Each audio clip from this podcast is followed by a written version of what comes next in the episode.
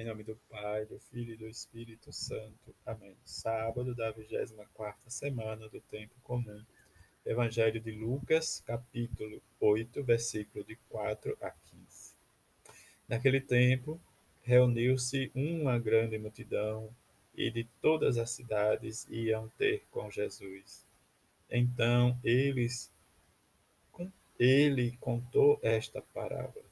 O semeador saiu para semear sua semente. Enquanto semeava, uma parte caiu à beira do caminho. Foi pisada e os pássaros do céu a comeram. Outra parte caiu sobre pedras, brotou e secou, porque não havia umidade. Outra parte caiu no meio dos espinhos. Os espinhos cresceram juntos e a sufocaram. Outra parte caiu em terra boa, brotou e deu fruto, cem por um. Dizendo isso, Jesus exclamou: Quem tem ouvidos para ouvir, ouça. Os discípulos lhes perguntaram o significado desta parábola. Jesus respondeu: A vós foi dado conhecer os mistérios do reino de Deus mas aos outros só por meio de parábolas, para que, olhando, não vejam e ouvindo, não compreendam. A parábola que quer dizer o seguinte: a semente é a palavra de Deus.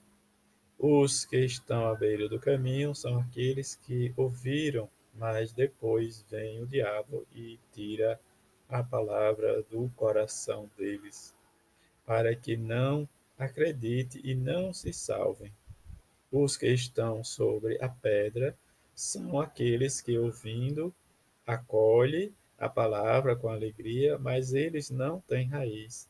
Por um momento, acreditam, mas na hora da tentação voltam atrás.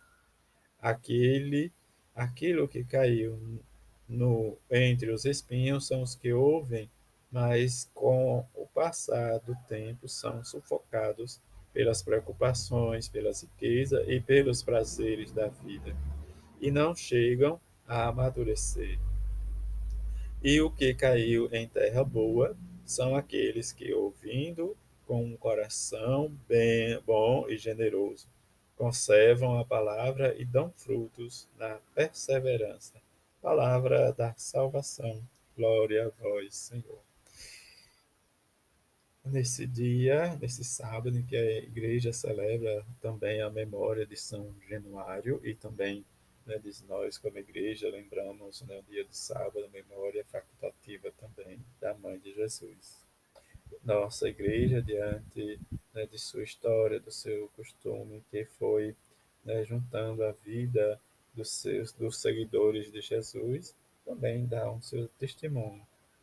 E São Januário é perseguido pelo impetuoso Diocleciano no século III, foi martirizado por ter confessado sua fé em Cristo, juntamente com mais seis pessoas, diáconos e leigos. Isso aconteceu em Nápoles, Itália, onde há grande devoção por ele. Quando era bispo de Benevento, foi visitar os diáconos e leigos que estavam aprisionados. Também foi preso e decapitado. Seu sangue foi recolhido pelos cristãos. Intercedam por nós, os mártires, e nos ajude na vivência cristã e no caminho da santificação. Que estes mártires da igreja primitiva possa nos ajudar a compreender o que nós escutamos do evangelho deste sábado parábola do semeador, narrado por Lucas, de maneira simples e simplificada, depois pela explicação de Jesus. E aí vem a pergunta em que nós, o coração está situado nesses quatro nesses quatro terrenos, em que muitas vezes nossas preocupações, aflições ou nosso amadurecimento na fé não está realmente fincada numa boa terra, numa boa terra, que é o Evangelho de Jesus. Que os nossos medos e insegurança talvez né, nos leve a viver uma fé superficial ou um não engajamento total né, na vida de Jesus e no seu Evangelho.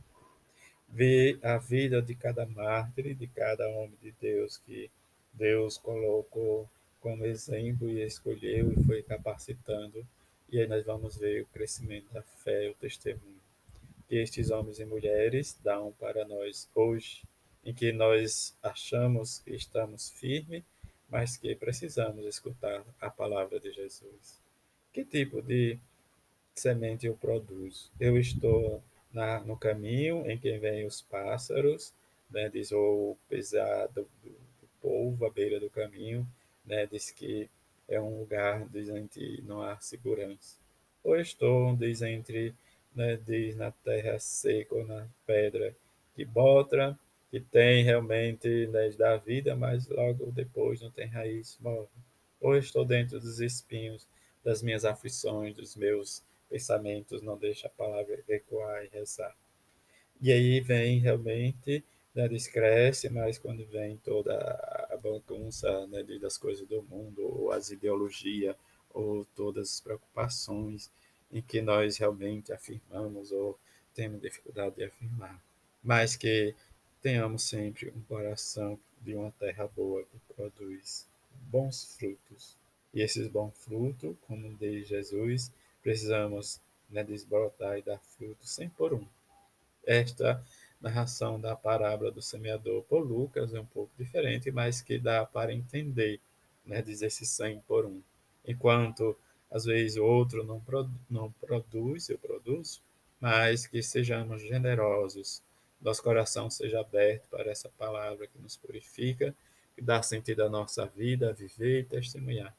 Que a Mãe de Jesus e São José nos ajude a ser perseverante na nossa caminhada como discípulo missionário, homens e mulheres de fé e de esperança, e encorajemos sempre os nossos a viver esta fé e testemunhemos com o nosso exemplo, mesmo diante às vezes da nossa fraqueza ou da nossa fragilidade humana, mas tenhamos fé e confiança em Jesus Cristo, Ele que é o caminho, a vida e a verdade.